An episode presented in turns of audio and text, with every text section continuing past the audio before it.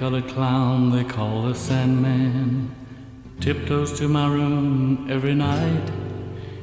Just to sprinkle stardust and to whisper, Go to sleep, everything is alright.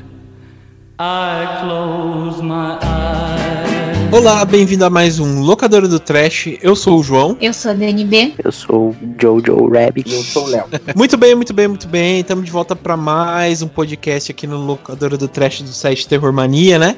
E dessa vez eu acho que, que na verdade a gente deveria ter começado falando nosso nome ao contrário, né? É, podia subir aquela névoa de cigarro, cheiro de café, tortas de morango, né? Porque a gente vai falar um pouco sobre o que, né? Desse universo, né? Melhor, cinco filmes, né? No universo do David Lynch, né? Esse, pode ser que vocês estejam sonhando agora, né? Que estão ouvindo o podcast. Pode ser que entre, sei lá, um anão dançando, uma pessoa gritando, né? É, um minuto de silêncio. É, pode ser que a gente nem exista, né? Mas enfim. É, a gente vai falar o quê, né? Cinco filmes que a gente selecionou do universo David Lynch, né? A gente, como eu comentei, a gente queria fazer, gravar pelo menos de um diretor relacionado ao mundo de horror, né? É, por mês. E dessa vez a gente vai estrear com o David Lynch, né? Semana, mês passado, melhor dizendo, a gente começou com o Mario Bava. E esse mês a gente vai pro David Lynch, né? A gente tá aqui com o Léo. O Léo que também já participou de outros podcasts aqui. Só vocês procurarem o nome dele que vocês vão achar. E ele também faz parte do Correio Poético, né? Que é um site que ele inventou, que é bem legal. Eu tava dando umas lidas aí, que é bem interessante. Que também vai ter, vai estar tá no, vai estar tá no, no site, né? A, o, o, endereço dele, tanto do Twitter quanto do site, para vocês darem uma olhada, que é bem interessante. Mas, El, você quer dar uma apresentada aí, falar um oi pra galera aí? Fica à vontade, cara. Ah, beleza, então. Fala pro pessoal entrar lá no Correio Poético, né, .blogspot.com, não renovei a, a minha, o, o domínio do site, então tá lá no Blogspot mesmo. E, enfim, é, dá uma olhada lá depois no Twitter, que você vai botar na descrição. Sempre estou debatendo alguma coisa sobre arte, sobre, sobre diversas questões aí do mundo, para o pessoal bater um papo lá. Beleza. Então é isso, pessoal. Daí vocês comentam lá. Bom, vamos então só para os recadinhos e a gente já volta aí para comentar um pouco sobre esse universo David Lynch.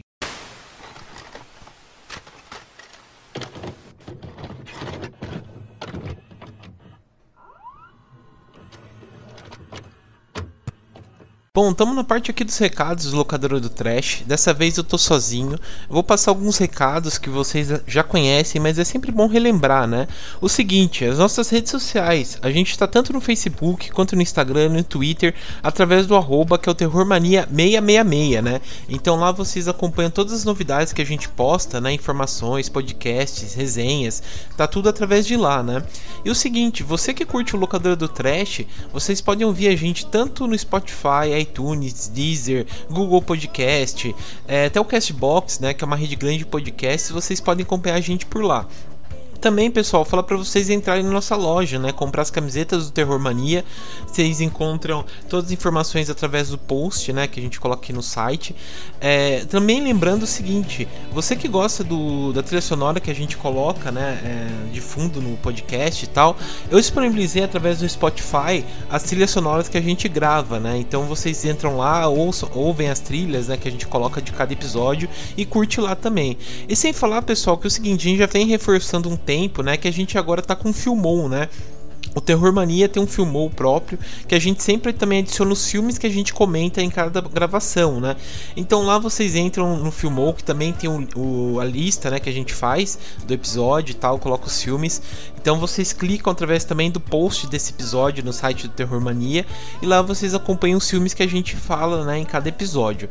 Lembrando para vocês entrarem no nosso site que é o www.terrormania.com.br, que é o novo site do Terror Mania. Lá vocês vão acompanhar os outros podcasts podcasts que a gente já gravou, as resenhas que a gente está adicionando aos poucos, é, informações também que a gente sempre coloca e tal. Então vocês acompanham através do nosso site, né?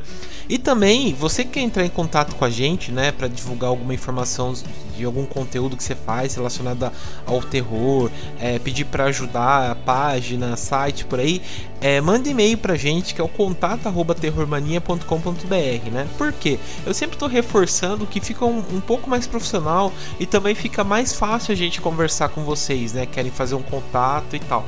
É que às vezes manda através do Instagram, o Facebook fica perdido né, na caixa de mensagens lá, então no, no e-mail fica bem mais fácil, né? E também só para terminar que é o seguinte, os podcasts agora estão saindo aos sábados, né? Então sempre ao meio-dia, nem sempre antes do meio-dia a gente está procurando postar os podcasts para vocês ouvirem, né?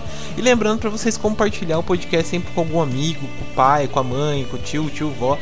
Mandem a palavra do podcast aí para quem vocês conhecem, né? Porque assim ajuda a gente também. Então é isso, pessoal. Fiquem aí com o episódio dessa semana.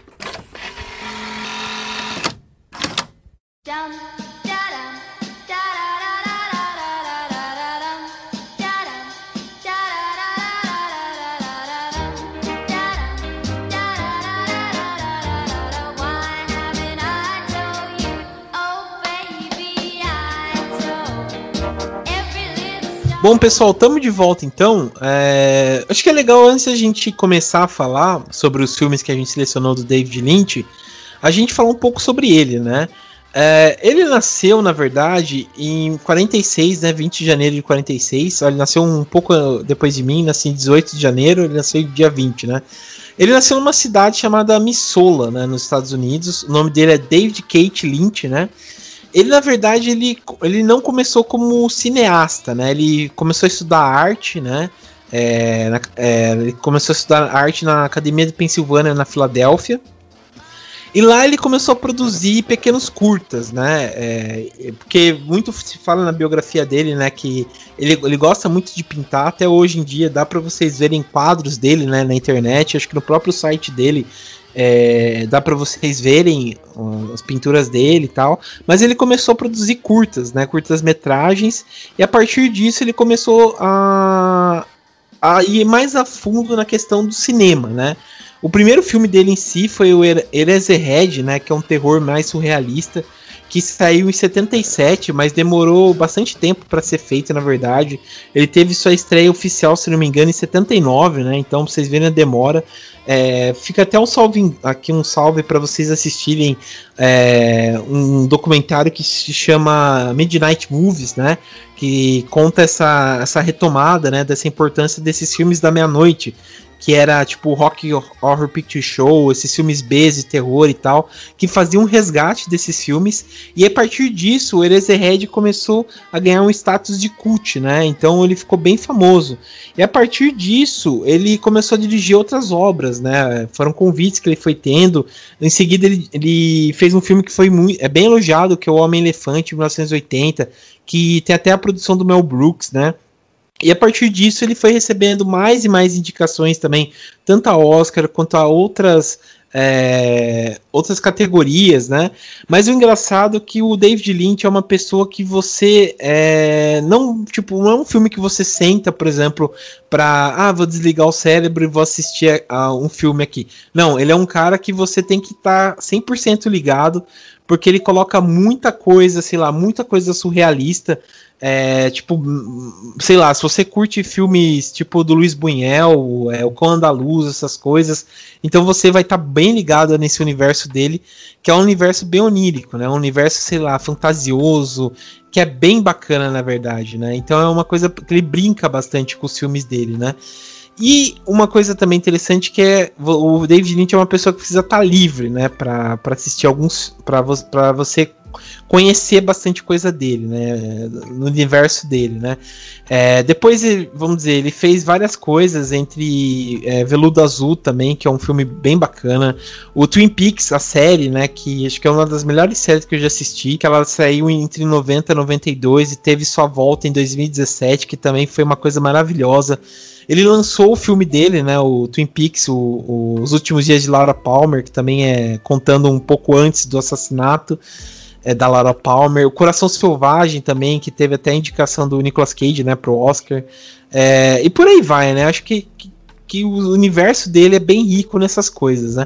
Mas aí, e vocês qual foi o primeiro filme que vocês assistiram David Lynch? Vocês lembram? Claro. Começa então, Jonathan. Qual foi o primeiro filme que você assistiu dele? Então, o primeiro filme que eu, que eu vi do David Lynch foi o Eraserhead, que é o primeiro filme da lista. E assim, eu acho que eu já vi esse filme mais aproximadamente umas 50 vezes, eu acho, assim, sei lá. Eu, é um dos filmes da minha vida, assim, eu, eu curto muito a atmosfera do filme, né? Porque todo mundo gosta muito de falar e taxar muito David Lynch pelo, de repente, pela cena bizarra pelas situações, né? Porque o roteiro do filme, a história, a história do filme é, é bem simples, né? Ele, é, tanto que quando ele entregou o roteiro, né, para produtora do filme, o, diz que o roteiro tinha 20 e poucas páginas, alguma coisa assim. E os caras se apavoraram, assim, disseram, não, como é que a gente vai investir grana, né, num negócio desses. Mas eu acho, eu, eu acho do caralho a atmosfera que ele cria, assim, entendeu? Não é tanto, ah, sei lá, não sei muito explicar muito bem, né. Sim. Não, é, o. Acho que o Eraserhead, como você falou, é o primeiro filme que a gente vai abordar, ele tem bem essa temática, né? Ele não é um filme fácil, realmente, é um filme bem, tipo, complicado, seja é, angustiante, né? Seja pelas cenas, né, que ele aborda, como também o som dele, que é bem angustiante, que você fica realmente perdido, né? Bem foda. É... E você, Léo, qual foi o primeiro filme que você assistiu dele, David Lynch, você lembra? Cara, o primeiro filme que eu assisti dele foi o Veludo Azul. E, infelizmente eu não, não reassisti até hoje, né? E por que, que eu falo infelizmente? Porque quando eu comecei, quando eu comecei a estudar cinema, né? A dar uma investigada nessa arte né, tão rica, é, eu assisti logo de cara o Veludo Azul, né? Foi um dos primeiros filmes assim de, de diretores que fogem daquele é, daquela linha industrial, mais comercial que eu assisti. Foi logo no meu começo das minhas investigações sobre cinema.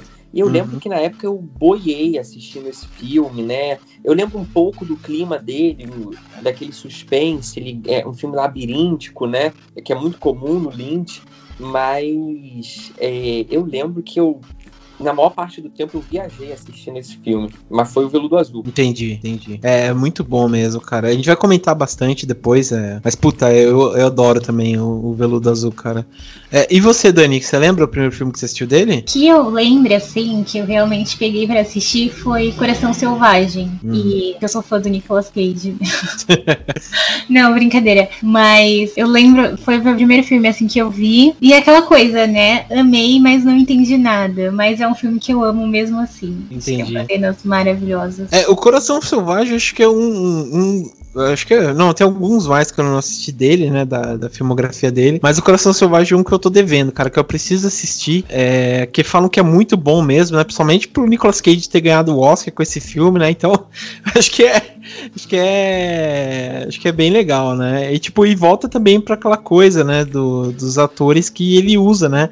Ele usa novamente a Laura Dern, né? Que ela vai estar no Twin Peaks depois. Maravilhosa. É, na, no Veludo ele Azul. ganhou, ele ganhou o Oscar por esse filme. Por esse filme. Foi por esse filme que ele ganhou. Hum, O Nicolas Cage. E o filme ganhou Uhum. a palma de ouro de Cannes também, né? É, também, também. Que se- talvez seja um prêmio ainda mais, né? é, ainda mais importante. É, com certeza. tem, uma, tem uma história interessante, né, do, do Wide, Wide at Heart, Hard Heart. que é que eu tô dormindo já, meu cérebro não. Ah, que na, na, parece que foi nessa exibição aí do festival que tinha uma cena brutal de morte, né? Que, que depois posteriormente foi cortada, né? Que foi em algum festival que, que rodou numa das primeiras exibições do filme. ah, que eu não lembro precisamente a cena, mas ah, tem uma cena. ti- ele botou, né? Tinha uma cena bem gore, assim, de morte. Ele acabou cortando depois. E, e teve vários cortes, né? Esse filme tem um monte de corte, assim, tem um monte de coisas, né? Ele é a adaptação de um livro Coração Selvagem, que é um livro que não foi lançado no Brasil. Então tem. É, é interessante, né? A história, no caso. Muita gente não sabe que ele é uma adaptação, né? É nem verdade. o Duna, né? Também, que ele adaptou. Sim, Duna, o. Se eu não me engano, o. Aquele também que é o. é, do, do, do cara lá que vai com um carrinho de. De, de cortar grama, né? É, acho que é uma história real que chama. Vai um Lux. cortador de grama é, Não andando e esse. tal. É, é até bem legal, é, é bem legal. Faz tempo que eu assisti, mas é bem legal, é bem emocionante, que é baseado numa história real também, né? Que foi, na Uhum. verdade, a mulher dele que, que apresentou essa história. é, ele não gostou muito, não achou interessante. E depois ele, a mulher dele, com algumas pessoas, começaram a escrever o filme, entregou pra ele e ele falou, ficou emocionado e fez o filme, né? Mas é, é bem legal, assim, é bem padrãozinho, na verdade, não tem muita coisa lintiana se a gente for pensar, mas é, é bem interessante, né? Só fazer uma errata aqui, né, que o, que o, o- que o Leonardo corrigiu a gente, na verdade o, que, o Nicolas Cage ganhou pelo Despedida em Las Vegas, né? Não foi pro, Ah, pelo Coração eu Selvagem. É, foi, foi alguma coisa assim, sabia que tinha alguma coisa aí, mas Mas enfim. ele, Ah. ele merece o Oscar por todos os papéis que ele faz. Por isso que a gente se confunde. É, Também. você tem que fazer um especial atualizado comigo, né? Falando aí do Nicolas Cage. É. Com certeza. É, esse aí não vou poder participar. Mas enfim, eu vou. O meu que eu assisti, na verdade, o primeiro filme que eu assisti dele foi o Veludo Azul também. Eu assisti, na verdade, na Globo até. Até estranho isso, eu assisti na. Globo. Quando tava, tipo, era adolescente, eh, ficava à noite, né? Na... Aquele filme de madrugada. É, aqueles filmes de madrugada e. Aquela música que dá depressão. É, Só, só a abertura já é. Já se sente assim, acho que vem o fim do David Lynch agora. É bem isso mesmo, sabe? Se eu, se eu fumasse na época, eu ia estar fumando cigarro com café, sabe? Olhando assim pro nada com a música do. da, da Intercine. Telecine, lá. É, Intercine. Mas daí foi o primeiro filme que eu assisti, tipo, pensei que ia ser, sei lá, né? Um, um outro tipo de filme e me pre- prendeu bastante, adorei o filme. Daí a partir disso demorei até pra ver o restante da- das obras dele, mas é, é. É bem legal, né? Mas enfim, Vocês sabem de onde vêm os sonhos? Neurônios acetilcolinos emitem impulsos de alta voltagem para a parte frontal. Esses impulsos viram imagens e as imagens viram sonhos. Mas ninguém sabe por que nós escolhemos certas imagens. Talvez sim, talvez não. Vamos para as obras aqui dele. É, vamos aí começar então. O primeiro filme dele que a gente separou aqui é o Eraserhead, né, de 77, que é um filme também bem louco, na verdade, né? A sinopse dele é o seguinte: a gente tem um homem, né, que é o Henry, que é o Jack Nance, que também tá no Twin Peaks, né, no, no Estrada Perdida e tal. Ele é um cara que, assim, que, que ele mora num lugar meio que, sei lá, meio lugar pós-punk, né? Tipo, não é pós-punk, mas é, sei lá, meio futurista, industrial, uma coisa bem estranha. Cyberpunk. Cyberpunk. Eu, tinha, eu sabia que tinha alguma coisa punk aí. Mas enfim, ele tinha esse universo aí, tipo, meio que industrial também, né? Que não tem muitas coisas, só indústrias, é aquela coisa parece que meio metálica, né? Das coisas. E ele, tipo, ele é convidado um dia pra ir jantar na casa da, da mulher dele, né? Da namorada dele. E lá, tipo, ele tem, a, a namorada dele também tem uma família super disfuncional, né? Que é estranha pra caramba. E, ela, e lá ele revela que ela tá grávida, né? Que ela já teve o filho, o filho é prematuro e tal. E ele vai ter que assumar, assumir o filho, né? E nisso ele vai, ele assume a criança, só que a criança é totalmente estranha, né? Parece tipo um feto realmente não desenvolvido, totalmente, sei lá, é, grotesco, né? E a partir disso começa, tipo, todo um inferno, parece que na vida dele, né? Tipo, se a vida dele já é ruim, a partir desse momento é, vira um inferno mesmo, né? É, esse filme é famoso também, né? Corri- Corrija aí se estiver errado, que é mais ou menos uma crítica, né? Que o Lynch fez, porque ele acabou de ser pai, né? Na época. E ele fez esse filme meio que pra fazer essa libertação, né? Que ele não queria ser pai, né? E que E- todos os bebês são feios. É, também, né? E ele meio que fez essa libertação pra falar, né, da- do sentimento que ele tinha, né, em relação à paternidade, né? Então imagine, né, o, o se Nossa, passa na cabeça dele. Imagina, o filho tá fazendo terapia até hoje. É. é bem isso, cara. É, é, é pais e filhos versão David Lynch. É. Mas enfim, vocês assistiram aí, o que, que vocês acharam desse filme aí? Realmente não é um filme assim fácil, né? Não é um, um filme pra você relaxar, assim, né? Eu vou falar, assim, é, o, o, João aí já resumiu, né, um pouco da história, vou falar um pouco dos pontos que eu acho mais relevantes, né? Em primeiro lugar, eu acho a atmosfera do filme muito boa. É uma atmosfera que eu vejo, assim, é, com dois direcionamentos, né? O primeiro você já até destacou, que é essa questão de um mundo. Não tem nem assim, um cyberpunk, né? Acredita, eu nunca li por, essa, por esse viés.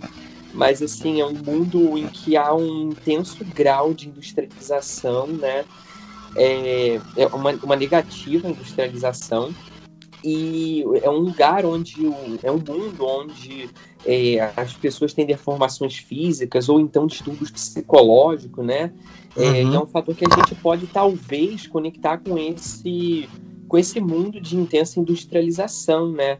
Eu não sei, nunca parei para pesquisar sobre isso, mas me vem em mente que é, ou o Lynch já estava prevendo algo que aconteceria anos depois, né, quando a gente passou a ter um mundo cada vez mais industrializado, né? O João, que é de história, com certeza deve saber disso. Mas. É, ou então ele meio que captou aquele zeitgeist, né? Aquele, aquele espírito de época em uhum. que o em que realmente essa industrialização estava tomando conta de tudo, né? A burocracia estava tomando conta de tudo. Um, dos pontos que me chama mais atenção, além da, do uso da película em preto e branco, que com certeza realça esse mundo esfumaçado, esse mundo acinzentado, né? É, é um figurino. Se a gente reparar nesse filme, o Eraserhead, né, que é o cabeça de borracha, traduzindo literalmente, que é o Henry, ele não, tira, ele não é capaz nem mesmo de tirar a roupa de trabalho dele ao longo do filme. Ele tá sempre com aquela roupa de trabalho, né? E esse figurino, né, é, é, o figurino, assim, às vezes é uma coisa que passa assim, é, passa batido por nós, mas ele tem um, um, um, um, um significado muito grande, ele é um signo poderoso no filme, né? É, em muitos filmes e são. E a canetinha, esse... né? Ele tem umas canetas no bolso. É, ele parece Sim. estar sempre envolvido nessa questão do trabalho. E, e, assim, como ele é um protagonista, a gente está acompanhando ele o tempo todo, a sensação que dá, juntando com essa ideia de industrialização, da película em preto e branco, né, com essa ideia do figurino, a sensação que dá é que aquela sociedade é uma sociedade doente, que, é, que só vive para trabalhar, que só vive na burocracia, né? É, é, lembrando assim que o pai da Mary, que é a, a, a acho que é esposa, não sei muito bem o que é ela do Henry, né? Uhum. Ela, Mary, é, ela só tá com, ela só anda com a roupa do serviço. É o tempo inteiro, ela não, ele, desculpa, o sogro do uhum. Henry, né? Ele tá o tempo Sim. inteiro com a roupa do serviço também. E isso explica mais ou menos, né? É, toda essa melancolia, esse clima meio esquisito, né? Meio indigesto, né? É, enfim, até a gente pode parar para pensar nesse Razorhead, né? Nesse cabeça de borracha, como um elemento, né? É, em que a gente pode pensar que o próprio corpo do sujeito opera como se fosse um lápis, né? Ou seja, uhum. ele está produzindo o tempo inteiro, né? Só que assim, a gente para para pensar no seguinte, né? É, se a gente. Uma interpretação, né? Eu não gosto de ficar dando muitas interpretações, não gosto mais de falar do, do clima, da atmosfera, da, da estética do filme, mas assim, vou trazer um pouco da minha interpretação, que acho que falar de Lynch não tem como fugir muito disso, né? É, é que, assim, é, se ele tem uma borracha na cabeça, né, o resto do corpo dele parece ser um lápis, né? Só que o que é, que é interessante, que ele está operando o tempo inteiro, ele está sempre fazendo esse trabalho de lápis, que está produzindo, e só que tem uma borracha que está apagando, né? É, que, é, que, acontece também num, num, numa cena de um sonho, se eu não me engano, né? Que tem realmente uma borracha no topo da cabeça dele, algo do tipo que eu não me lembro muito bem. Mas a gente pode ler isso, sabe como que? Que eu eu estava dando uma olhada nas minhas anotações que eu fiz sobre o filme na época em que eu assisti, é, como alienação do sujeito, né? Ele trabalha tanto, tanto, né? É o tempo inteiro esse tipo de, é, de operação, de que ele anda com a roupa do trabalho o tempo todo, de que ele vive numa sociedade que cada vez mais cobra o serviço, né? E, e é o sujeito não é um sujeito que trabalha para viver, ele vive para trabalhar, né? Então é, acontece que esse sujeito começa pouco a pouco a ser alienado. acho que são algumas impressões minhas, né? Mas fora isso, tem tem o, bebê dele que nasce com uma cabeça de um réptil, sei lá. É, uhum. São muitas questões que esse filme deixa em aberto no final das contas, né? Mas assim, é, é, tem um clima muito. Ele é convidativo ao mesmo tempo em que ele não é fácil de ser digerido, né? por conta Sim. dessa atmosfera meio entre a melancolia eu e a acho eu acho que, que é só ele que vê o, o nenê daquela forma tá ligado o filho dele para ele o filho dele é aquilo entendeu é é repulsivo eu acho é. que aquela ali é a interpretação dele entendeu eu acho que aquilo ali é na cabeça dele né tipo, sei lá, né? Pode, não, é, tem, não é, é, que tem até a é, cena lá é. que a, que a vizinha dele é, é, ele fica, né, que ele tá afim da vizinha, e a vizinha Nossa. acho que é prostituta, e na verdade daí Até quando ele vê ela com o cliente, ela vê ele com a, com a cara, né, do bebê e tal, né? Então, o bebê. É, bebê acho que é ele, né? Na, verdade, também, né? Então é, é bem isso.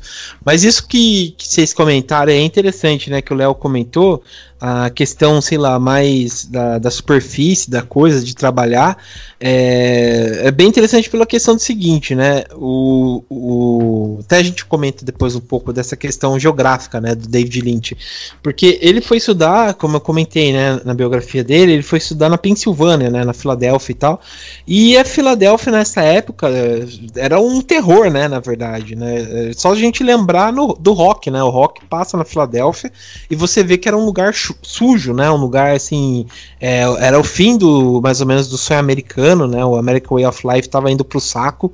E o rock meio que faz esse resgate no filme. ele se passa na Filadélfia. A Filadélfia lá que se passa no rock era aquela coisa, sei lá, é, suja, aquele, assim, pessoas sem escrúpulos. Era mais ou menos aquela Nova York do Taxi Driver, né?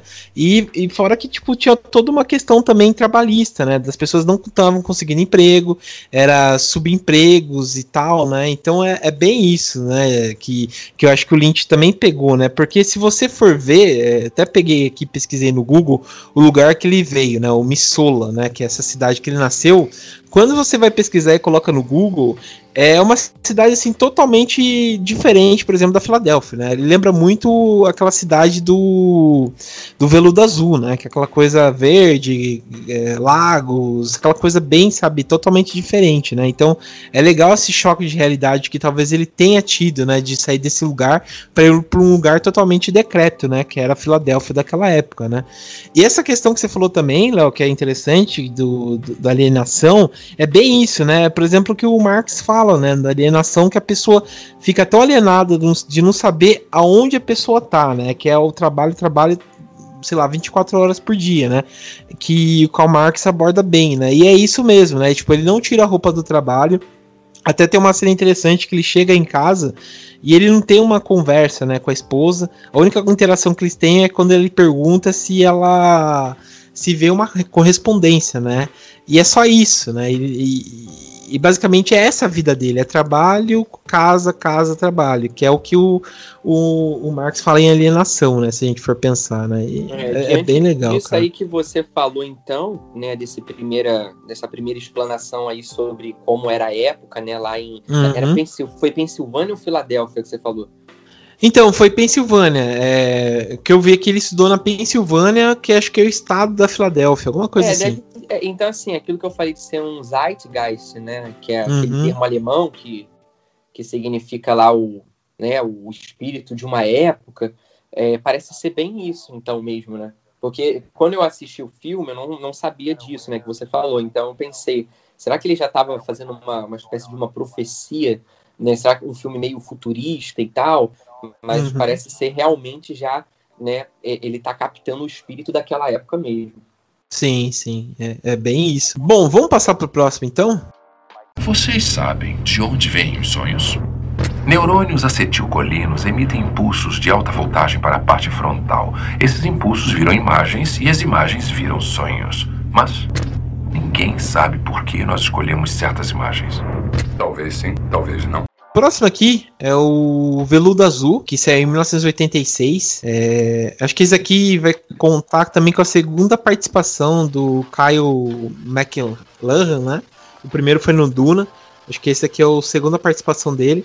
Que esse aqui acho que é um filme mais autoral do, do David Lynch, acho que mais particular também, né? Até para você ver, às vezes, a, a tipo, os vestimentos, né, do, do, do, do Kyle McLachlan aí, né? Tipo, ele parece muito David Lynch, né? Tipo, de usar a gola até pra cima, o jeito dele e tal, né? Então meio que é o alter ego dele, né? E, puta, eu adoro esse filme, né? É, ele, é, ele, ele é um suspense, aquele suspense clássico, né? Da pessoa que realmente tem uma vidinha particular, né? De estar tá vivendo uma vidinha. E aos poucos ele entra num, num, lugar que não é dele, né? E vai crescendo aquela coisa até, tipo, ele perder o controle da situação que ele tá, né? Eu adoro esse filme por conta disso, né? E fora que tem o, a Isabella Rossellini, que tá simplesmente sensacional nesse filme. A Laura Dern também, que tá sensacional. O Dennis Hopper, que, meu Deus do céu, tá, tá outra eu pessoa. Eu ia falar ali, justamente assim, isso agora, porque assim, eu assisti esse, esse filme há muito tempo, então não posso nem fazer muitos comentários. Eu lembro mais daquela orelha que tem no quintal, no jardim da casa de alguém, mas não me lembro muita coisa depois disso. Mas, uhum. assim, eu tava dando uma olhada na ficha, né? Tem o Dennis Hopper, né, na, no elenco. É, lembrando Sim. que o Dennis Hopper foi assim um diretor grandioso, ele dirigiu Sem Destino, que é uma obra-prima. É um dos filmes, inclusive, que inauguraram a New Wave, né? Então, assim, é um, pô, é um filme que quem não assistiu vale a pena, porque uhum. é um filmaço.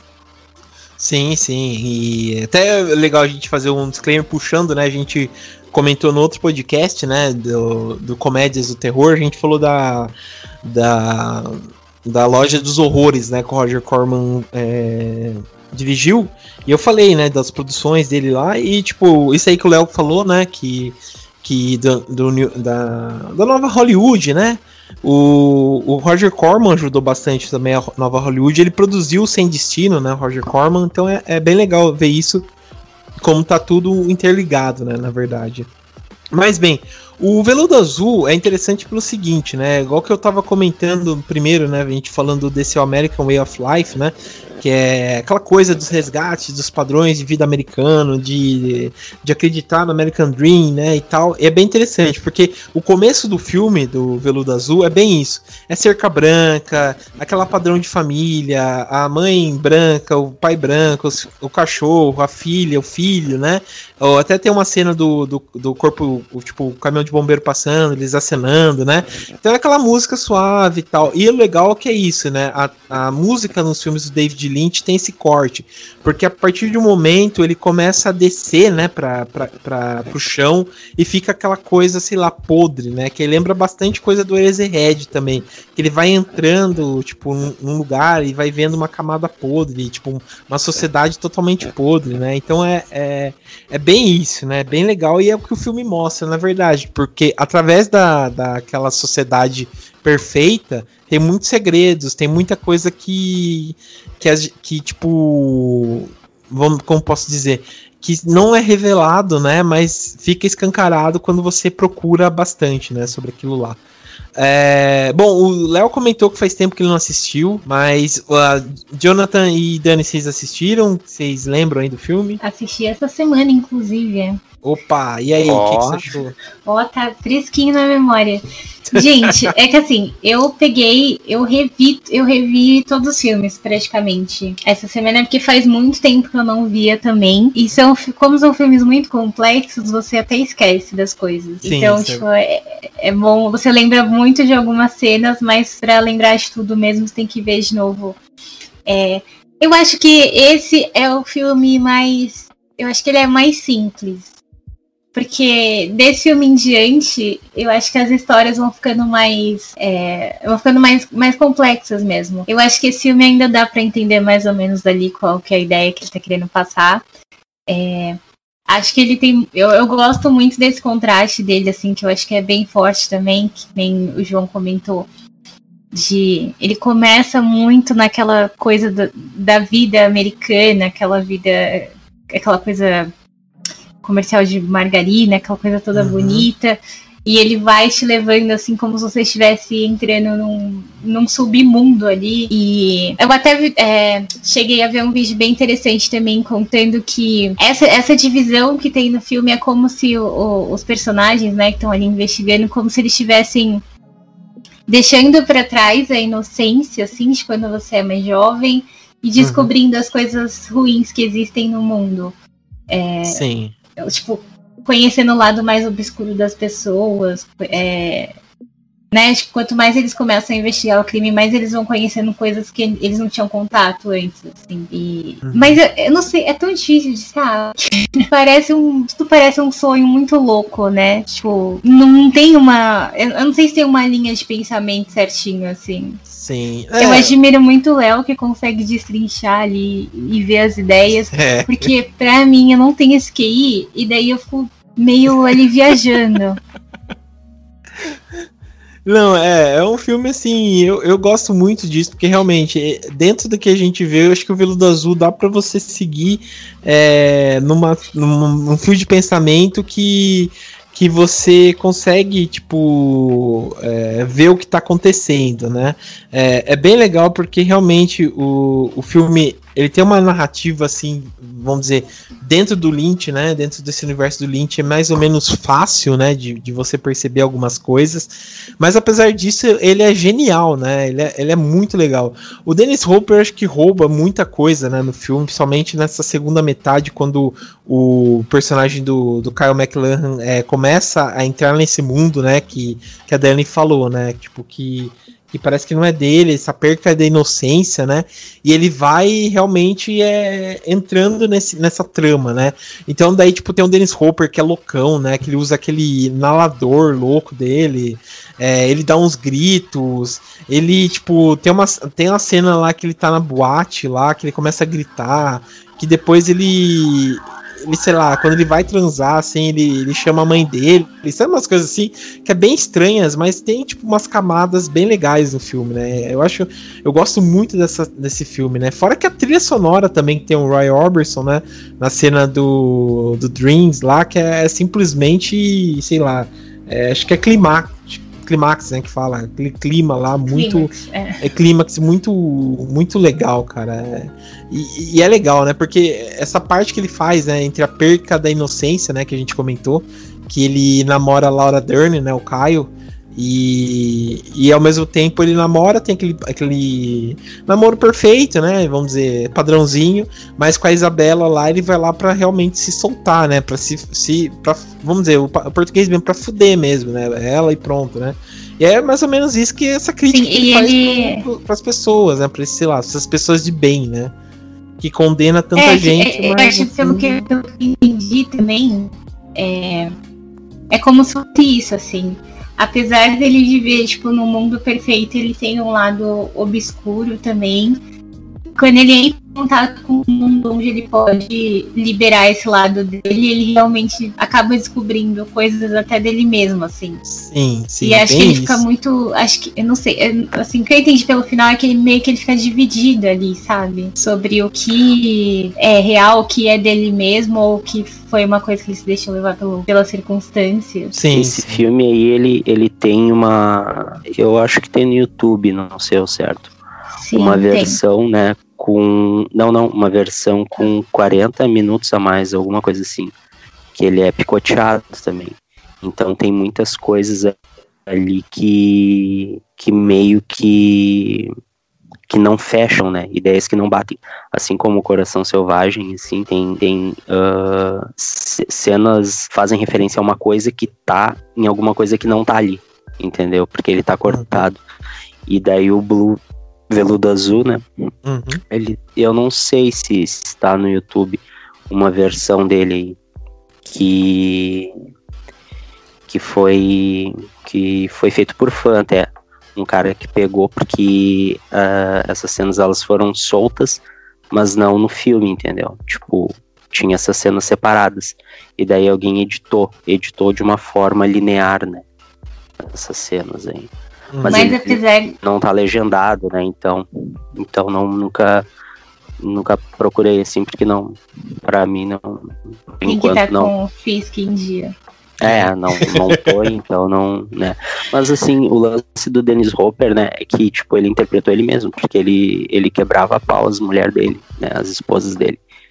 Ele era mó malucão, né, então todo mundo pra fala... ele foi "Bah, apenas um dia normal. É, é, tipo, é, pra ele foi um dia em Hollywood, assim, de boas, né, ele fazia isso mesmo. É, ele é. Apesar de tudo, assim, ele é uma pessoa genial, mas uma pessoa muito difícil, né? Somente tem aquela, aquela, aquela conto clássico lá do. Quando ele foi fazer o Apocalipse Now, né? Que. Que o Marlon Brando quebrou o pau nele, né? Bateu nele, jogava as coisas dele do set, né? Então. É bem louco isso aí mesmo, né? Mas voltando ao que o Jonas estava falando, de ter uma versão, dessa versão estendida, é, eu particularmente acho que esse é um filme, um dos filmes mais enxutos do David Lynch, porque eu acho que os filmes eles são longos, né? Tipo, Uhum. é, é cansativo às vezes, tem que estar no clima. Mas eu acho que esse é um dos poucos filmes dele que não tem, assim, tantas cenas desnecessárias.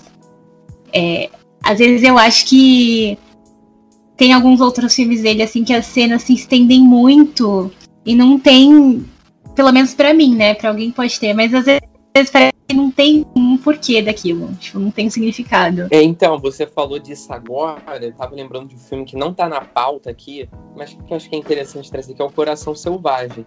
O Coração Selvagem, ele, ele assim, eu entendo o Coração Selvagem como um estudo psicopatológico dos personagens que parecem ter, assim, um, um distúrbio psicológico, todo personagem ali parece ter. Do, do personagem que é só, por exemplo, de um personagem que nem aparece na imagem, uma figura que é só citada, por exemplo, pela fala de alguém, até os personagens principais, todo mundo ali parece ter um desvio comportamental, né? Só Uhum. que chega um momento do filme, no desenvolvimento dele, a conclusão é até legal, mas chega um momento ali no desenvolvimento, se aproximando do clímax, que o filme, é, por ele ser muito hiperbólico, no sentido de até um pouco caricato, justamente para marcar esses desvios comportamentais, é, ele fica enjoado, né? Ele parece que ele perde um pouco da, ele perde um pouco a mão ali, sabe? Na hora de talvez dar uma esculpida, Tá, o filme se torna um pouco até cansativo, enjoado por conta disso. Hum, é. É o lado, acho que esse é o lado negativo dos filmes dele, assim. Uhum, Eu acho que ele perde um pouco a mão no, no ritmo ali. sim. Vocês sabem de onde vêm os sonhos? Neurônios acetilcolinos emitem impulsos de alta voltagem para a parte frontal. Esses impulsos viram imagens e as imagens viram sonhos. Mas ninguém sabe por que nós escolhemos certas imagens. Talvez sim, talvez não. Próximo, esse aqui também é muito bom, que acho que é um dos meus favoritos, que é o Twin Peaks, né? Os últimos dias de Laura Palmer. Eu acho que a gente não tem como também não conversar também um pouco sobre a série, né? Esse aqui, acho que acho que vocês comentaram que a maioria aqui não viu, né? Quem assistiu aqui esse aqui? Só antes pra gente. Eu não assisti. Dani e Jonathan, vocês assistiram? Eu assisti. Bom, o Jonathan tá aí? Opa, eu não, não, não, Não, não tá. vi. É, bom, esse aqui, é, para quem não sabe, né, ele saiu em 92, mas como eu tinha comentado, o Twin Peaks saiu em 90, ele ficou entre 90 também, 90 e 92. Depois ele teve um revival, né, em 2017. É, esse filme aqui, eu acho que assim, é, é interessante você acho que assistir ou até, vamos dizer, ele, ele seria mais ou menos um piloto, né, do que do que seria a, a série, né, os padrões que seriam a série. Mas é interessante, dá pra assistir sem ter assistido a série também, mas depois você vai entendendo certas coisas, né? Se bem que no final desse filme já é o spoiler, né? Do final da, da segunda temporada. Mas, putz, é, Twin Peaks, assim, o, acho que esse aqui é um dos filmes também que mais foi rechaçado, né, do, do David Lynch, né? Eu tava lendo que ele foi exibido, acho que em, em Cannes, eu não sei qual festival aí na Europa, e o pessoal meio que tava, é, não tava gostando, saíram da sala, sabe, um monte de coisa assim, porque realmente ele é um filme, assim, bem autoral, acho que do David Lynch, né? Pra quem não sabe, ele adora, né, Twin Peaks, até porque nesses dois anos que ele ficou produzindo, ele realmente se integrou de corpo e alma, né? Pra fazer o Twin Peaks. Ele criou todo um cenário, toda uma série, todos os personagens. Ele até participa, né?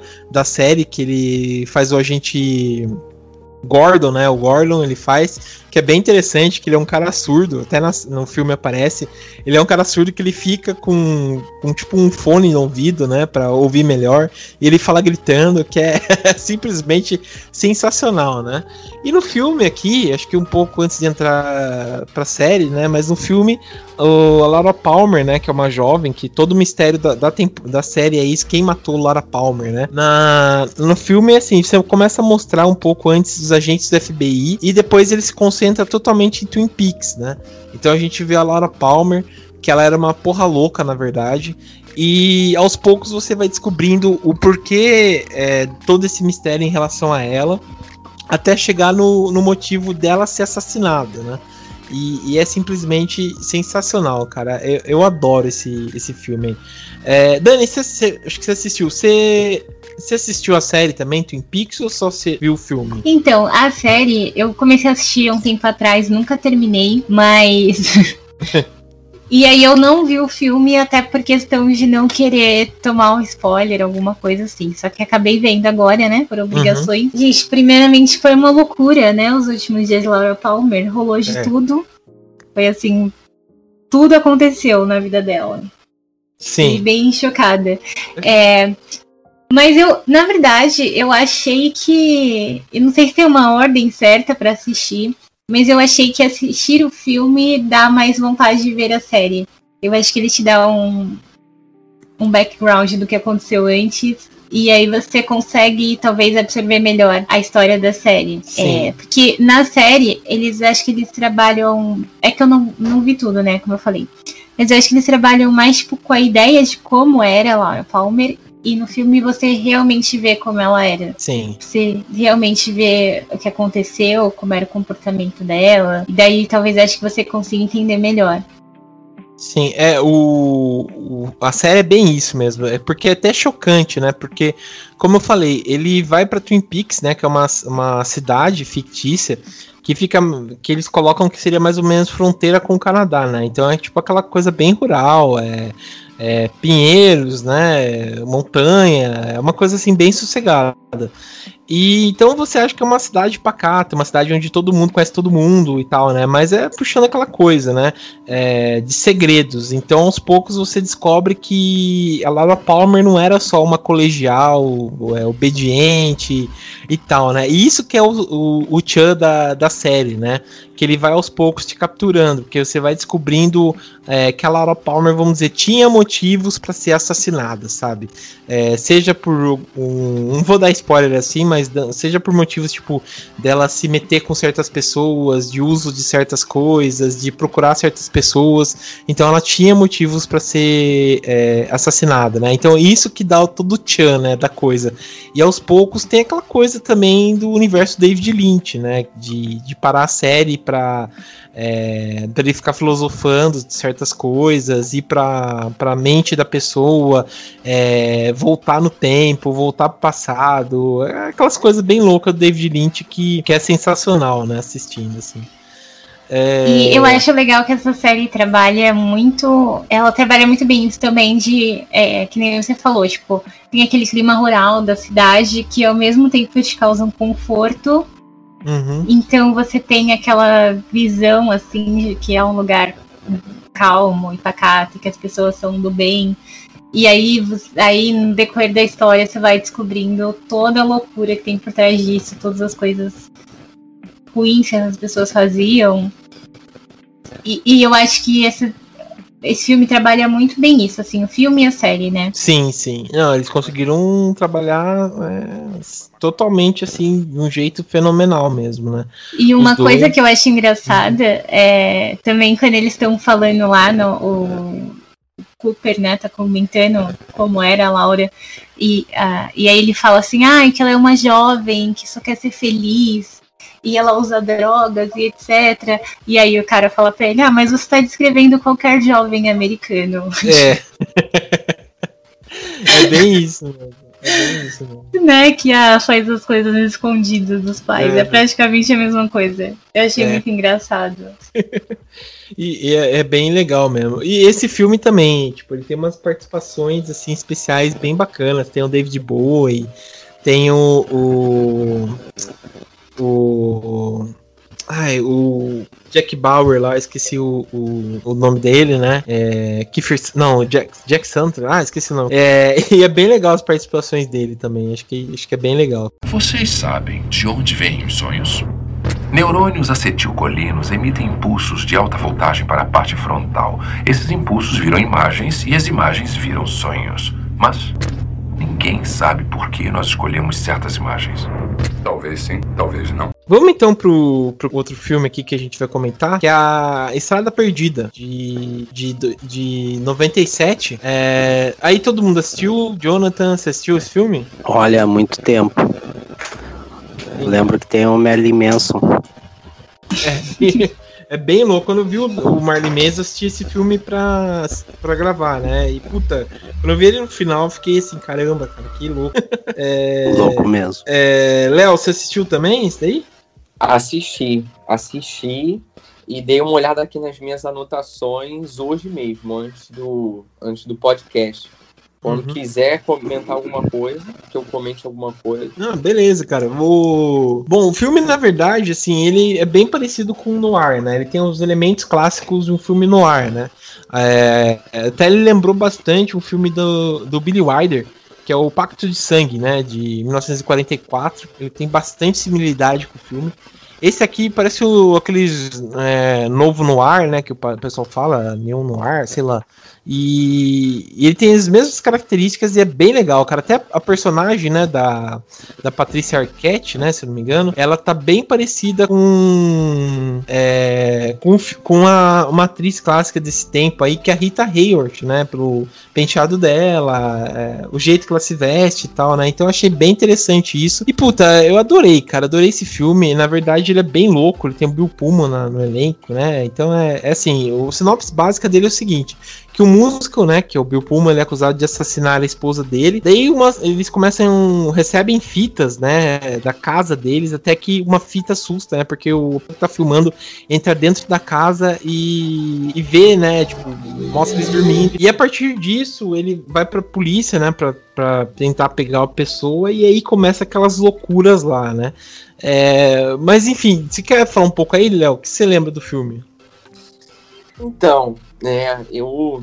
Como você já, já fez a- o resumo aí, né? Eu acho que tem, tem muitos pontos interessantes que a gente pode falar, né, do, do Estrada Perdida. Eu acho que o Estrada Perdida, eu acho que é aquele filme que a gente. aquele termo lintiano, eu acho que o Estrada Perdida é a síntese desse, desse termo. Acho que não existe um.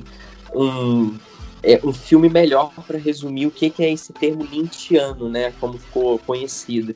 Eu acho o Estrada Perdida, eu acho muito interessante que é, é um daqueles filmes do, do David Lynch é, em que as perguntas vão se acumulando com o passar do tempo, né?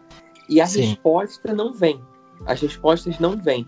E quando elas vêm, elas vêm de uma forma muito assim, é muito superficial, no sentido de que não tem muita mastigação sobre, sobre os mistérios que vão se acumulando, né? Eu acho que quem viu Lost, a série Lost, sabe um pouco do que eu tô falando, né? Só que imagine isso num filme de duas horas, é algo muito mais denso, né?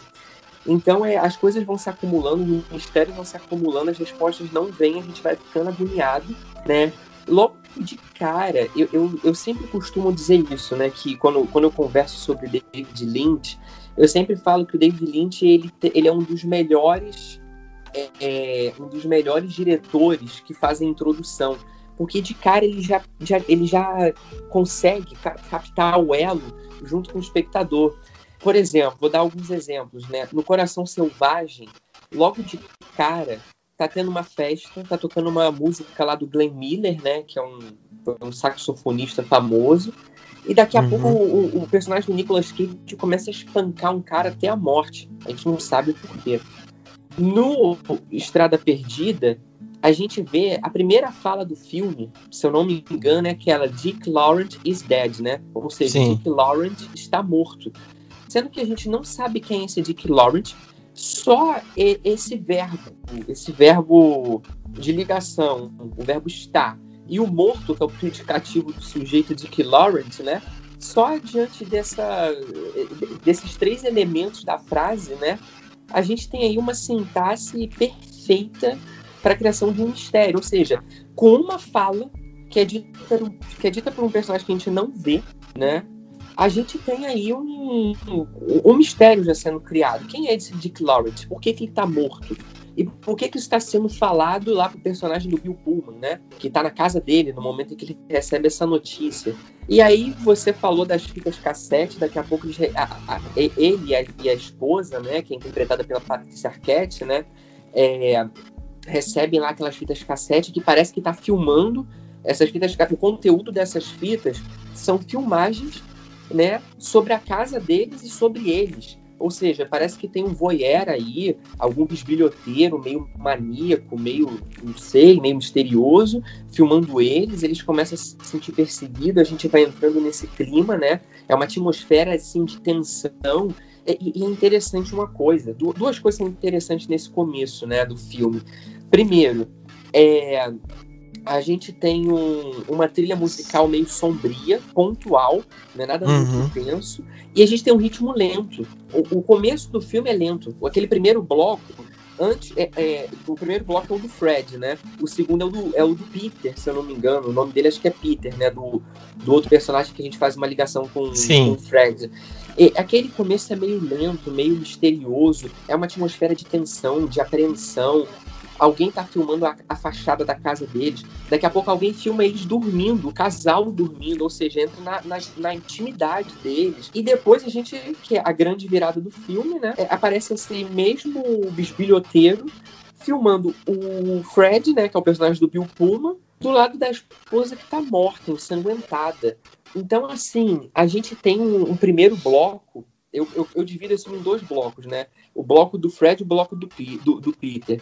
Esse bloco do, do Fred, para mim, assim, é, é, impressionante. Por que, que eu tô falando que Estrada Perdida ele, ele é a síntese do David Lynch? Porque a gente vê um, um clima de, de muita tensão, né? Um, uma espécie de um suspense mesmo, é, atrelado a um mistério que só vai se acumulando e a gente não vê respostas, até que chega uma grande virada, que no Estrada Perdida é quando o Peter assume o protagonismo, né?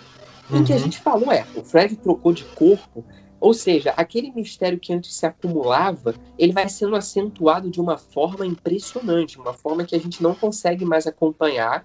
A gente tem que é, tentar interpretar aquilo ali é, de uma forma minimamente coerente, né?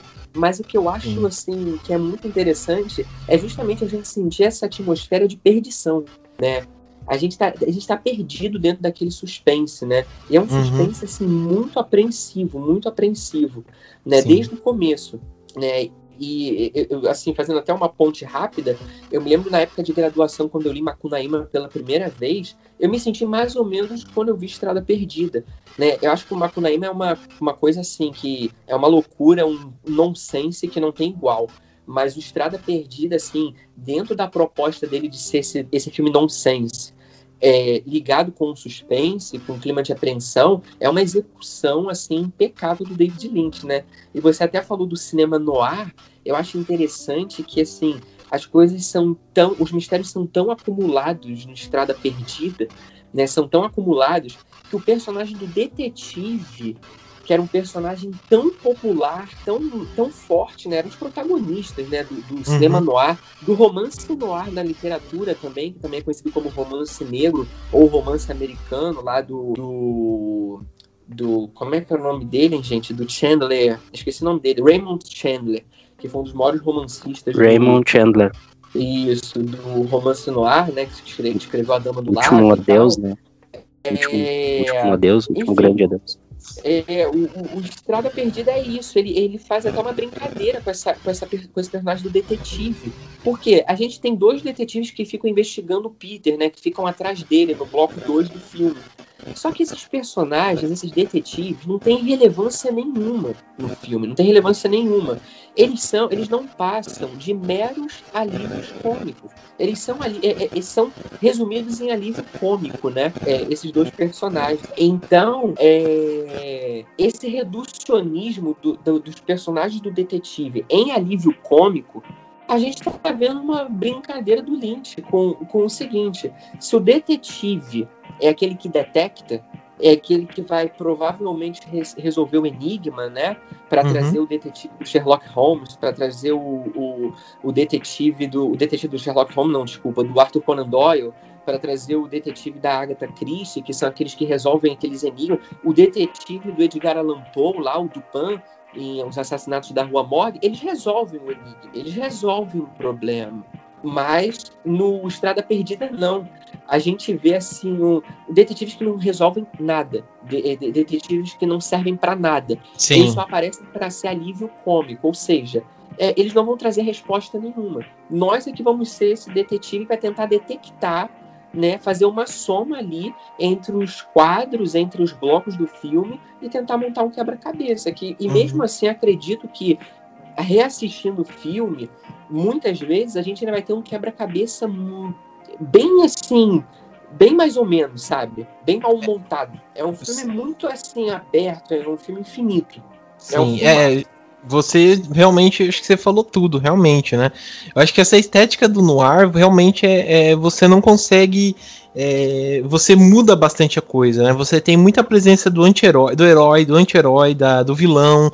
Então é, é uma infinita possibilidade mesmo. Você falou muito bem, Léo. Não, e só para não E- te contra- contrariar, né, rapidinho, só explicando rapidinho, realmente tem muitas referências ao noir, né? Tem Uhum, essa questão da- do, do grau de violência, né? O- Uhum. o- o- os romances noir, né, eram muito violentos, né?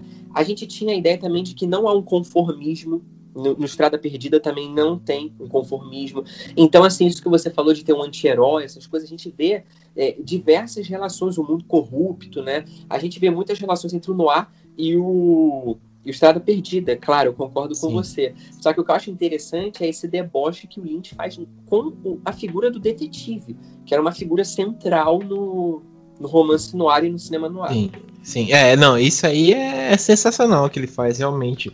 E, e muita coisa, sei lá, eu até tava comentando né, antes da gravação, que muita coisa, sei lá, que ele usou nesse filme na questão dessa, desse é, é, né, sei lá, esse universo meio do David Lynch aí, é, é, é, acho que ele vai usar novamente no Twin Peaks, né, nesse daí de 2017, né, então é até interessante a gente ver de recolocar, ele colocar nos trilhos novamente a ideia do Estrada Perdida nesse filme, na questão do, da mudança do corpo, né, de ser uma outra pessoa é, e voltar, né, que é uma coisa que está muito presente nessa, nessa, nesse novo, nessa nova temporada do Twin Peaks, né, é, então é, é legal isso, né, e realmente você não percebe, tipo assim, ele começa a te contar uma outra história do meio do nada, né, que é bem legal isso, do cara, tipo, do, quando o Bill Pullman tá preso, ele tá lá na cadeia e depois ele começa a ter aquelas viagens dele é, dentro da cabeça dele. E ele meio que, que muda isso e ele essa o Bill Pullman some e uma outra pessoa toma a personalidade dele, né? Então acho que que é bem interessante, né? E fora que o personagem do Robert Blake, né, que faz aquele cara que que acho que é meio onisciente, que tá em todos os lugares, né? E ele fica filmando tudo ao mesmo tempo, é, é bem legal, né?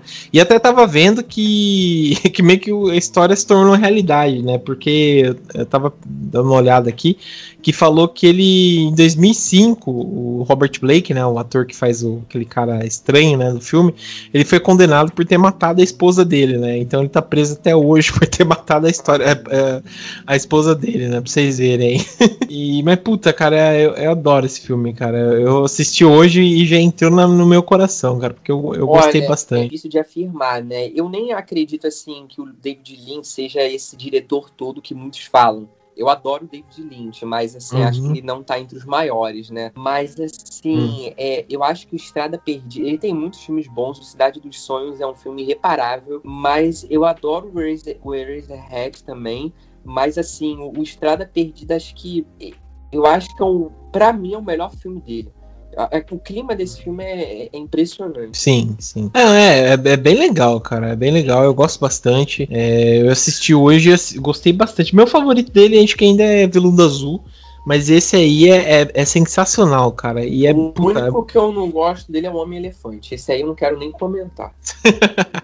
E, e só uma, uma coisa legal é porque ele coloca o Richard Pryor também no filme, né? O Richard Pryor que fiquei até triste porque depois eu ele tá na cadeira de rodas, né? Porque ele teve problemas com drogas, ele teve esclerose múltipla, então ele teve perdeu a fala, perdeu os movimentos, né? E o Richard Pryor que é puta de um comediante, né? E ele aparece no filme também, né? Legal é isso que o David Lynch faz um resgate de uns atores que às vezes você não vê ele faz tempo, né? E ele aparece no filme, né? Esse aí que é, que é, que é legal, né?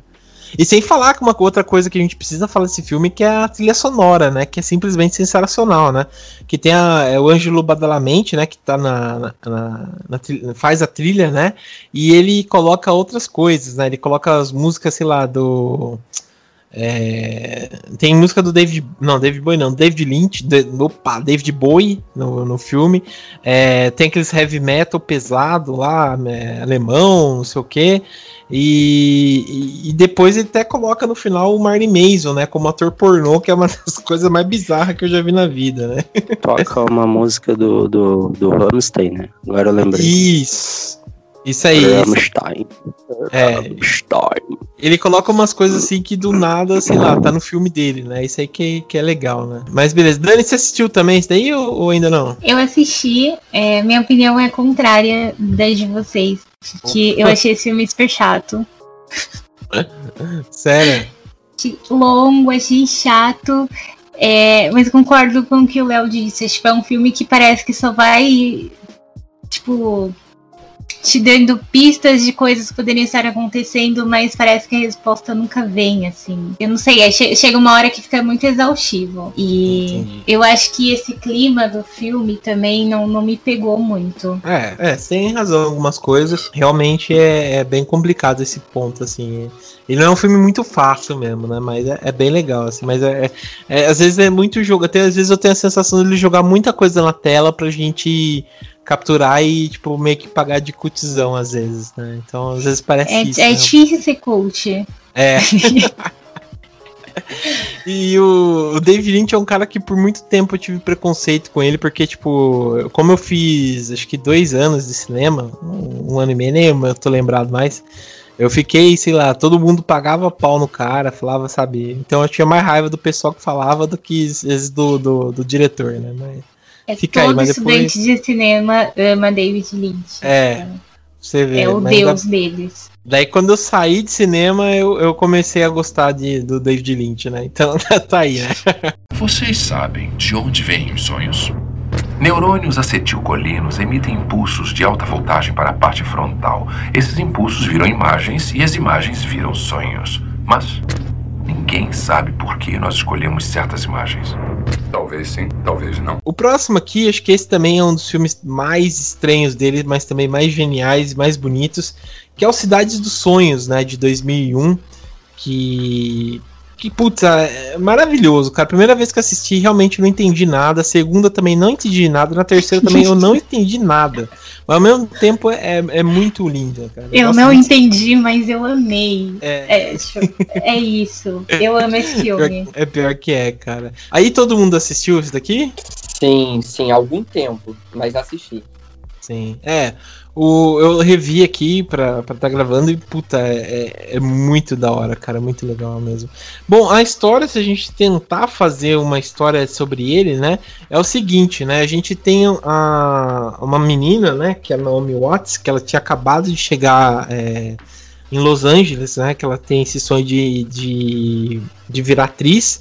E nisso ela conhece a Rita, né? Que ela tá na casa da tia dela, se eu não me engano, tia ou avó, agora eu não me lembro direito. É da tia. Da tia. Da tia, né? Tá na casa da tia e ela pensa que é alguma coisa conhecida e tal. E simplesmente ela tinha a Rita, né? Tinha sofrido um acidente na noite anterior. E ela entra dentro da casa da, da, da avó da Beth, da tia da Beth e ela começa. As duas começam a ter um. tentar recuperar a memória dela, mas ao mesmo tempo começa a ter um romance e tal. E mesmo dentro disso tem uma série, tem uma série de coisas paralelas, né? Como, por exemplo, um diretor de cinema que ele tenta procurar uma atriz específica para trabalhar. E ele tem tá envolto no negócio de, de máfia junto, né? Então é, é bem legal esse, essas, essas tramas né, que ele coloca, né? E dizem que esse, essa, esse, o Cidade dos Sonhos era para virar uma série, né? Se eu não me engano. Tava lendo que ele era para virar uma série, só que daí não deu certo e ele fez o filme, né? Ainda tá valendo, que valeu porque é um puta de um filme, né? É... Mas bem, bom, é, Dani, você quer, como tá fresco aí na sua cabeça, quer comentar um pouco sobre o filme? Sim, é, eu gosto muito desse filme porque eu acho que ele tem. Ele brinca muito com essa coisa do, do cinema, né? E essa coisa a gente vê, tipo, glamour, a parte, aquela parte boa, aquela parte do sonho de ser atriz, do sucesso, etc. E eu acho que ele traz. Ele vai na mesma linha dos outros, né? Tipo, começa aquela coisa muito feliz, muito bonita, muito mágica, e depois vai adentrando a uma realidade que talvez a gente esqueça até quando a gente vê as coisas por fora. E eu acho legal também ver, legal entre aspas, né?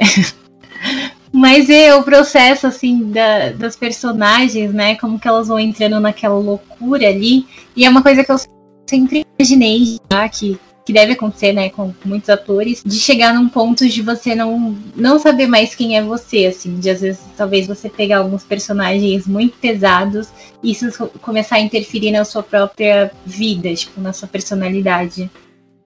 Sim, sim. A gente tem casos disso, né, já que aconteceram. Então, eu acho que é legal o jeito que o filme trabalha isso, porque para mim ele traz muita sensação da gente estar tá na cabeça das personagens e não olhando de fora. Sim, não, é isso, isso que é interessante, né? Realmente, é você entra é aquela, aquele mundo fantasioso, né? De você pensar, né? Até o, o personagem da, da Naomi Watts que é bem assim, né? Ela tem até uma aquela cena, né, que ela começa a pensar, a viajar, tem aquele fundo lá daquelas palmeiras de Hollywood, ela viajando, aquela coisa. Mas acho que uma, uma coisa que é, que é recorrente dos filmes do David Lynch é isso, né? De você pensar que tá num sonho, né, que aquela coisa vai ser maravilhosa, mas por trás ser aquela coisa podre, né? Tipo, que a realidade bate mais forte do que nunca, né? Isso que, que eu acho que é, acho que é, às vezes as mensagens principais dos filmes do David Lynch. Não sei se vocês concordam comigo, mas é, é, é bem isso mesmo, né? E o... eu acho que esse filme uhum. também ele envelheceu muito bem, porque. Ah, com certeza. Eu acho que na época que ele foi lançado, a gente ainda tinha uma distância maior é, dos astros de Hollywood e tal. Hoje em dia as coisas são mais expostas. E aí Sim. a gente consegue identificar que realmente é uma coisa que, apesar de toda a loucura do filme, é uma coisa que é muito próxima do que acontece na realidade. Ah, com certeza, com certeza. Isso que. que, que esse é, eu acho que é o principal mesmo. É, mas bem, Léo, você lembra aí? Você quer comentar um pouco? É, eu vou tentar tirar da memória esse aí. Porque na época eu não fiz nenhum tipo de anotação quando eu vi o filme, né? Mas, assim, eu me lembro que é, é aquilo que eu falei, né, sobre o Lynch introduzir muito bem os filmes, né? Que, se eu não me engano, tem uma limusine, né? Aí acho que a personagem da Naomi, da Naomi Watts, não, se eu não me engano, é, tá dentro dessa limusine, um, o sujeito aponta uma arma para ela, a gente já fica nesse porquê, nesse porquê, e daqui a pouco tem um acidente, né, ali naquela rodovia principal, é, e é a partir dali que o filme começa a entrar naquele labirinto, né, aquilo que eu falei sobre o Estrada Perdida também, ser um filme labiríntico, né, é, é muito é muito estilo do Lynch, né, juntar esse suspense com com essa pegada labiríntica da gente se perder dentro de, de histórias é, de histórias de personagens. Assim, é um labirinto que ele é impulsionado, na verdade, que eu queria dizer isso. São labirintos que são impulsionados por pelos problemas dos personagens, né? No Estrada Perdida uhum. a gente vê isso, no Cidade dos Sonhos também, né? No, no Eraserhead não é nem tão labiríntico assim, mas também aquele clima meio esquisito, né? Ele é impulsionado justamente pelos problemas do personagem principal. E assim, é... só que a grande diferença do Cidade dos Sonhos pro, pro, pro Estrada Perdida é que o, Cidade dos Sonhos ele tem mais uma pegada assim, é, grosseiramente falando, de um drama, do que propriamente de um suspense barra terror, sabe? Uhum. O Cidade dos Sonhos, ele inclusive faz a gente refletir bastante isso que a Dani estava falando, né? Sobre assim, é, na, na, verdade, uma cidade dos sonhos, é uma cidade de pesadelos também, né? Porque a gente tem mania de olhar para Hollywood, né? A gente tem mania de olhar para essas grandes indústrias da música, do cinema e falar que é tudo muito lindo, né? Mas por trás disso tudo, né, na, na, na superfície a gente vê tudo lindo, mas lá no fundo a gente começa a perceber que tem aquele clima de autopressão, de suicídio, de, de concorrência, de frustração, né? Sim. Então, não é? Então, assim, a gente, o Cidade dos Sonhos, eu acho ele mais assim reflexivo, né, nesse sentido. Eu acho que o, o Cidade dos Sonhos ele deixa a gente ainda mais perdido, né, naquele labirinto, porque de um lado a gente tem um filme mais é, nonsense, aí quando tem ele, é, o narrador entra naquela caixa azul ele se relaciona com aquela caixa azul que do nada aparece para as duas personagens principais. Sim, É, sim. o filme se torna meio mais concreto, sabe? É um filme muito inquieto, né? E é, eu acho que essa é, é, é uma estética também que eu acho que o David Lynch conseguiu né, executar de uma forma, dentro da proposta dele, de uma forma assim impecável. É o que eu te falei, é, é, tem, o, o Lynch tem muitos filmes bons, né? Assim, filmes excelentes. Tem Cidade dos Sonhos, tem Estrada Perdida, tem o, o, o, o Eraserhead, mas fica até difícil de escolher mas é, qual é o melhor. Mas Cidade dos Sonhos é também uma obra, assim, impecável. Eu nunca assisti o Império dos Sonhos, né? Que parece que tem uma espécie de uma, uma continuidade, uma sequenciação, né? Desse... Sim, é, o Império dos Sonhos também eu não assisti, é um filme que, que eu confesso que eu não tenho paciência, porque é um filme longo, tem três horas e pouco de filme, então é, é um filme que precisa assistir, tipo, quando tiver numa... Alguém numa tem, que ir lá, alguém tem que ir lá no YouTube e fazer um vídeo resumindo, porque É. É, porque não é um filme, sei lá, muito fácil, né? Pra você assistir, tipo, ah, vou assistir de boa aqui pra, pra, pra ver, né? É. Mas assim, falando não só desse filme, mas acho que da maioria dos filmes dele, é, a gente vê que aquele, tipo, não, não tem uma criatura em si, alguma coisa em si pra causar o- a sensação de medo. É, mas eu acho que a sensação de medo que a gente tem assistindo não só esse filme, como os outros que a gente citou aqui na lista, Uhum. é muito de aquela sensação de você estar num pesadelo e de você não ter controle do que vai acontecer, aquela sensação de medo do desconhecido. E eu acho também que é muito o, o, o terror do filme é acho que acaba sendo a própria loucura das pessoas. Ah, com certeza. E- com e, tipo, certeza. cenas de agressividade, assim, são muito fortes. É uma coisa que eu acho que é muito bem trabalhada nos filmes dele, tipo, é o som, assim. É, quando as pessoas elas estão em conflito, tipo, se agredindo ou tem algum tiro, alguma coisa, o som é muito bem trabalhado. E mesmo sendo um filme antigo, mas eu acho que ele é muito uma característica muito forte dos filmes dele, que acaba sendo, assim, uma parte muito importante, porque traz esse clima muito forte, essa sensação muito forte de algo ruim. assim. Uhum. Não, falou tudo, falou tudo. E fora que ele tenta colocar várias coisas, né? Tem aquela cena do jantar lá, do jantar não, da. Que, é a pessoa, que eles estão no bar lá, né? Que é o personagem do Patrick Flint, né? Que ele tá no bar conversando. Daí ele fala de um sonho que ele teve, né? De uma pessoa que aparece, né? E, e depois ele fala, né? O amigo dele fala assim: Ah, é, mas você foi lá, não sei o que. Ele fala assim: Não, eu eu tenho medo, não sei o que, né? E acontece isso, né? Tipo, é, ele, ele sai, né? Da, ele vai confrontar esse medo dele, e esse medo dele é real, né? Até que ele morre de medo no, no, no filme. Eu nunca vi uma pessoa morrer de medo, e nesse filme mostra, né? Tipo, e é uma cena que, que tipo. Realmente você fica na expectativa, ah, acho que não vai ter nada, né? É, acho que não vai ser de boa, né? E é excelente, cara. Até, até, tô até revendo aqui a cena. E tipo, ele vai, né? Ele vai lembrando do sonho. É, é bem igual, ele vai sonhando, ele vai suando, né? E com medo. E a trilha sonora que vai colocando durante essa passagem, né? Que ressalta o que você falou, Dani, da presença da trilha sonora, que é espetacular nesse filme, né? Até que ele chega lá e do nada, tipo, você não espera aquele, aquele medo e aparece, tipo, aquele mendigo, aquela pessoa ali, né? E ele cai para trás, né? Morto de medo, né? Que eu achei sensacional, cara. Que é, que é muito bom. E quem faz aí é a mesma atriz da noiva, né? Da, da opa, da freira, né? Que é, que é outro ressalve aí. James Wan. Mas beleza. Putz, é, vocês querem é, falar mais alguma coisa sobre Cidade de Sonhos? Não, tá bom. Beleza. Bom, só quero encerrar dizendo no ai banda. igual no filme. Mas, enfim, quero só terminar então falando o seguinte, pessoal. Obrigado aí por, por participar aí, por estar tá ouvindo. É, comente aí se a gente. Se faltou alguma coisa, né? Coloque nos comentários aí se faltou alguma coisa pra gente falar.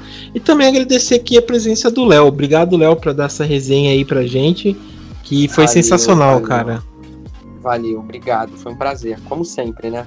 Ah, que é isso, cara. Eu que agradeço. Foi bem legal uh, os comentários que você fez e, e valeu mesmo aí. É, eu acho que o Jonathan teve que sair, né? Não, não, tá, não, ficou até o final, né? Acho que ele teve que sair. Mas também agradecer aqui a presença da Dani. Obrigado, viu, Dani? Gratiluz. Gratiluz sempre. Então é isso aí, pessoal. É, eu pensei em sair gritando igual a Lara Palmer, né? Mas eu vou poupar vocês. Então, obrigado aí e até mais, pessoal.